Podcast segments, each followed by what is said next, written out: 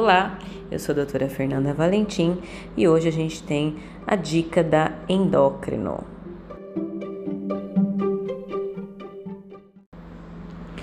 Muito bem, hoje nós vamos falar sobre doenças tireoidianas. Muito comum também aqui no meu consultório, o paciente chega e fala: Doutora, eu tenho um problema na tireoide ou eu tenho tireoide né? Graças a Deus você tem tireoide. Tireoide é uma glândula situada no pescoço, tá? E ela é responsável pela produção do hormônio tiroidiano.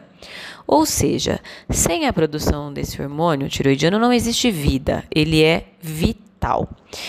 E assim existem várias doenças que acometem a glândula tá?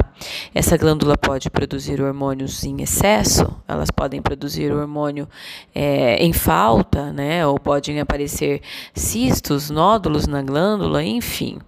Então, a, a, os mais comuns que a gente vê de doença tiroidiana é relacionada à função da glândula, ou seja, o quanto ela produz de hormônio tiroidiano certo?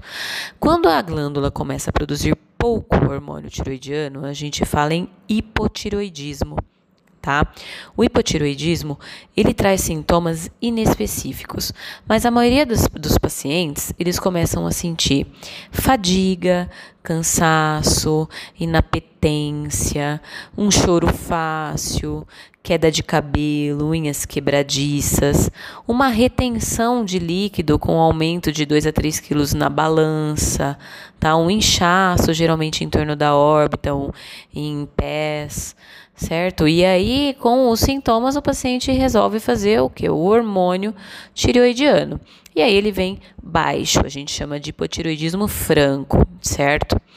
É, a reposição hormonal é muito simples. A gente trata de acordo com o grau de alteração do exame e também de acordo com o peso do paciente, tá? Que é a reposição hormonal. Nada mais do que isso. Ao contrário do hipo, a gente tem o hipertiroidismo. O hipertiroidismo é o excesso do hormônio tiroidiano. Essa alteração da glândula a gente tem que ficar um pouco mais atenta, porque o hipertiroidismo ele necessita da cura certo? O hipertiroidismo é o excesso do hormônio tiroidiano e que ele age diretamente aumentando a parte metabólica, agindo diretamente no coração. Então, ele pode dar taquicardia, aumentar a frequência cardíaca, é, palpitação, emagrecimento, é, sudorese, irritabilidade, insônia. Então, ele mexe muito com essa parte de acelerar a parte metabólica. E o tratamento é com bloqueadores do hormônio tiroidiano o mais comum. Também a gente trata com iodoterapia, que é o iodo radioativo, e em último caso, a cirurgia. Então, se você tem alguns sintomas em que você pode identificar um hipotiroidismo ou um hipertiroidismo, fique atenta e procure um endocrinologista, que ele vai direcionar qual o melhor tratamento para você. Até a próxima!